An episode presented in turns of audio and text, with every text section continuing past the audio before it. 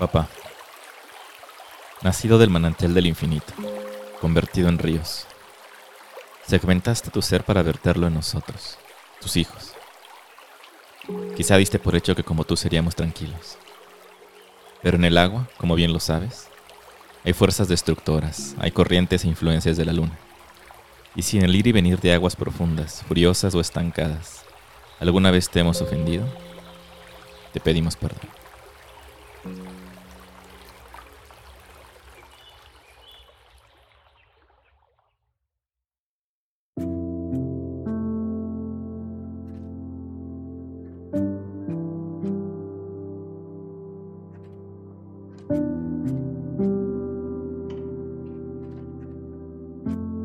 El primer recuerdo que tengo de Papa Quique son un par de fotos colgadas en casa de mi abuela Meche. La primera es una foto de él recargado en una pared color blanco y azul, vestido con una camisa de franela, un sombrero y fumando un cigarro. La segunda foto es la contraportada de una revista, en la que está mi bisabuelo junto a otros autores, entre ellos Salvador Novo y José Vasconcelos. De esas fotos comprendí dos cosas de Eduardo Enrique Ríos. Una que había sido un autor investigador reconocido en su época. Y dos, que le gustaba la vida de pueblo. El segundo y muy vago recuerdo que tengo de Papaquique fue un evento en abril de 1997, en el que le entregaron un premio. Le llamaban homenaje, pero yo aún no entendí esta palabra. Recuerdo que hubo discursos, aplausos, poesía, guitarras y mucha familia que no conocía. No volví a pensar en ese día hasta 25 años después. De ese día no me quedan más que una foto y unos cuantos recortes de periódico. ¿Qué me hizo volver a pensar en ese día? ¿Por qué me encuentro volcado en descubrir quién fue mi bisabuelo en este momento de mi vida? He estado trabajando en descubrir la respuesta a estas preguntas. Lo que sí me queda claro es que no es una búsqueda accidental.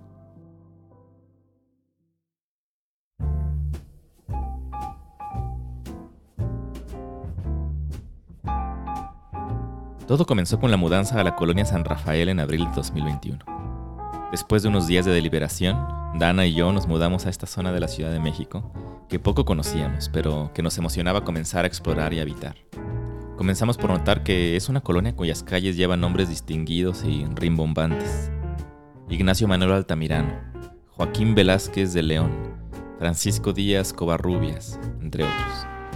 También aprendimos de inmediato que la colonia está llena de casonas y de teatros, algunos en uso, otros abandonados, y que es una de las colonias más antiguas de la capital mexicana, que en su momento atrajo a varios artistas y escritores, quienes vivieron cerca de donde hoy grabo estas palabras. Hay algo bien interesante de llegar a un lugar con mucha historia. Se siente a veces como entrar a una cápsula del tiempo. Uno quisiera interrogar a las calles, las fachadas y a los muros, que muestran las heridas del paso del tiempo.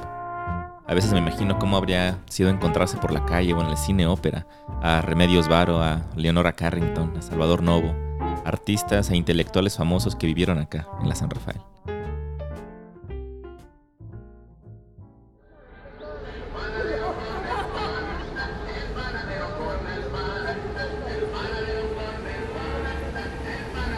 Una de las primeras cosas que uno nota cuando se muda a un nuevo barrio son los sonidos particulares de la calle y los negocios. El camotero, el afilador de cuchillos, la camioneta que compra fierro viejo, el de las tortillas de maíz azul, o el señor de los elotes que promete un preparado con harto harto chile y con harto harto limón.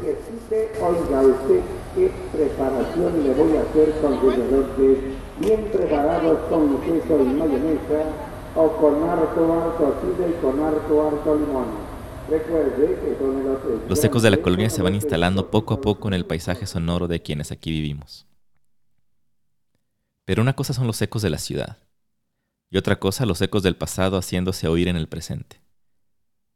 Extrañamente llegar a esta colonia nueva y desconocida se comenzó a sentir muy rápido como un regreso, como un reencuentro. Cuando le informé a mi familia de mis nuevas coordenadas, me sorprendió irme enterando cuántas conexiones había entre mi nueva colonia y mi bisabuelo. En cuestión de unas semanas tenía ya suficiente información e intriga entre mis manos para sumergirme en una búsqueda que tenía pendiente desde hace años. Averiguar quién fue mi bisabuelo. Desempolvar por fin todas esas fotos, cartas, canciones y libros y conectar los puntos para responder preguntas que siempre tuve. Por ejemplo, me enteré que mi bisabuelo había sido dueño de un edificio de departamentos en la colonia Cuauhtémoc, frente al Parque Melchor Ocampo. Me contaron que en ese edificio en ocasiones se aparecía Mario Moreno, Cantinflas, porque ahí vivía alguna chica que él pretendía. Me enteré además que ese edificio había sido un regalo de un gran amigo del bisabuelo y padrino de mi abuela, el actor y tenor convertido en fraile, José Mojica. ¿Cómo que le regalaron un edificio de departamentos al bisabuelo? ¿Quién era este tal José Mojica? ¿Qué pasó con ese edificio? Comenzaban las interrogantes.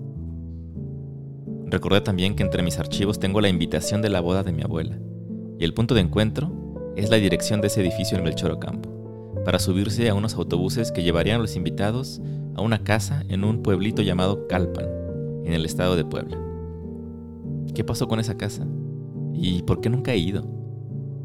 También me enteré que en la colonia vecina, la colonia Santa María la Ribera, está el departamento en donde vivió sus últimos años el bisabuelo. Y es en esa casa en donde pasó sus últimos días en 1997. Y que además una de sus hijas, Lulu, sigue viviendo ahí. ¿Cómo es posible que tengo de pronto tan cerca tantas historias que nunca había escuchado antes? Qué maravilla que tan solo un cambio de dirección en la ciudad en la que siempre he vivido me colocó súbitamente en el mundo de Eduardo Enrique Ríos, Papa Quique, mi bisabuelo. Con cada dato y detalle que iba descubriendo me surgían más y más preguntas.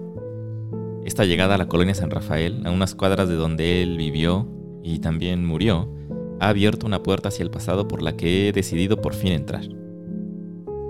Decía hace rato que esta búsqueda no me parece un accidente. Siempre supe que mi interés en mi bisabuelo venía de algún lado. Las historias detrás de las fotos y las canciones y los libros que iba descubriendo me atraían como por fuerza de gravedad como quien siente un llamado a emprender un viaje sin un destino claro porque sabe que el destino no importa, sino que importa lo que encuentra en el camino. Como quien fluye por las corrientes que bajan de una montaña sabiendo que de una u otra forma va a llegar a algún lado, y con suerte, al mar. Siempre me ha gustado que mi apellido sea Arroyo y el del bisabuelo Ríos. Dos cuerpos de agua que van cada uno por su rumbo, pero que a veces las fuerzas naturales los encuentran y fluyen juntos en una dirección común. Hacia el origen de todo, hacia el manantial del infinito. Pero antes de entender cualquier otra cosa sobre mi bisabuelo, es importante que les presente a alguien.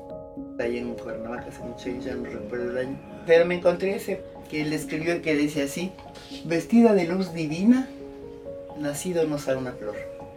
Y es tan vivo su esplendor que cielo y tierra ilumina. Ella es Meche, mi abuela, la de la casa en donde encontré las primeras fotos y de quien escuché las primeras historias de Papa Meche es de quien aprendí mis primeros acordes en guitarra y de quien heredé el amor por los libros. No hay persona que vaya a visitarla que no salga de ahí con algo.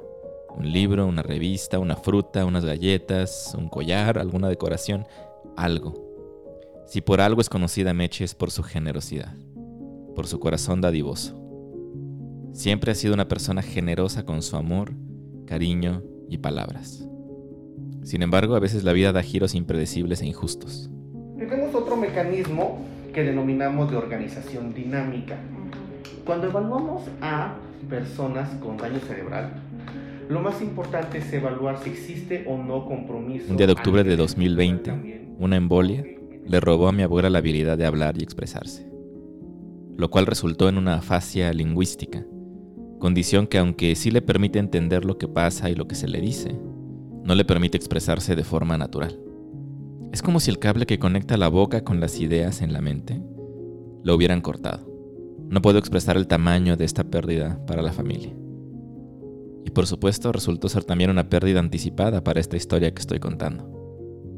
Imagino ahora cómo habría sido una versión de este podcast en el que Meche nos va guiando, con su voz, su alegría y sus recuerdos. Sin embargo, no todo está perdido. Las pequeñas líneas para recordar esos momentos que decían así. Tuvo mi padre una vez una camioneta de madera. La nombró la pajarera, en relación al piar de seis pájaros de cuenta, a saber Meches, Pepito, La Prieta, Mari, Malena y el Coco, que daba guerra. Y cuando en esa camioneta nos íbamos o veníamos de algún lugar, Hace unos años se me ocurrió grabar en audio y video a mi abuela recitando sus poemas favoritos. Regreso a ese audio muy a menudo. Lo trato como un tesoro, regreso a él sorprendido de que algo así existe. La forma de comunicarnos con Mechita ha cambiado. Ahora nos mensajeamos mucho. Y aunque toma más tiempo, el teclado le permite expresarse en oraciones completas y agregar emojis incluso para dar tono a lo que quiere decir. Ha sido un viaje durísimo para ella encontrarse en esta situación. Y es incluso en estas circunstancias complicadas en las que Meche aún tiene mucho por enseñarnos en cuanto a su resiliencia y cómo mantener el buen ánimo ante la adversidad personal. En muchas ocasiones durante esta investigación, llegaba un punto en el que la persona con la que hablaba me decía, mm, ya no me acuerdo, la única que sabe todo esto es Mechita. Y hay una ironía cruel en este suceso, pero también una lección importante. La ironía es clara. En el momento en el que más empiezo a interesarme por descubrir la vida de mi bisabuelo, la persona que más podría iluminarme el camino ya no puede hablar como antes. La lección es todavía más evidente. No hay tiempo que perder. No podemos esperar al supuesto momento correcto, en el que estemos más desocupados para ir a buscar esas historias que nos interesan. No hay tiempo que perder para sacar esa grabadora y platicar con nuestros abuelos, con nuestros padres o con quien sabemos que tiene una historia que contar que iluminará el camino para futuras generaciones. Aunque ahora Meche no pueda guiarme de la mano en esta búsqueda, no hay más necesidad de que ilumine el camino, porque ella ya ha hecho mucho más que eso desde antes. Abrió la puerta y me mostró el camino. Me dejó pistas a lo largo de los años que he ido encontrando y entendiendo poco a poco. Parte de crecer es darse cuenta que nadie puede andar nuestro camino. Y lo más generoso que alguien puede hacer es mostrarnos por dónde está e inspirarnos a caminar, explorar y descubrirnos en el proceso. Meche hizo eso por mí y le estoy eternamente agradecido. Esta historia no existe sin ella. Un día del padre de 1994, mi abuela le escribió este poema a su papá, a papá Kike. Papá, nacido del manantial del infinito, convertido en ríos.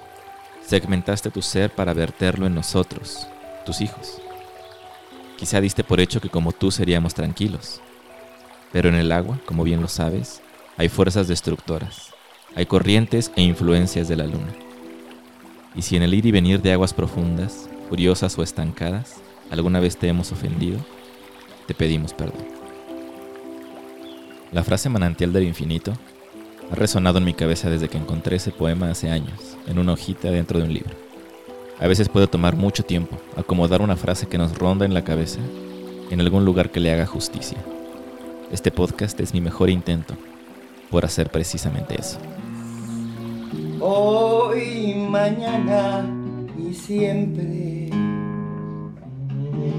estoy llena de ti y de por vida llevaré grabada intensamente tu imagen tan profunda y tan querida. Serás mi amor de siempre, porque le diste tú a mi vida razón de ser y vivo agradecida de haberme despertado en cada ocaso. Con mi mano en la tuya y muy unida en un estrecho y permanente Have. Yeah.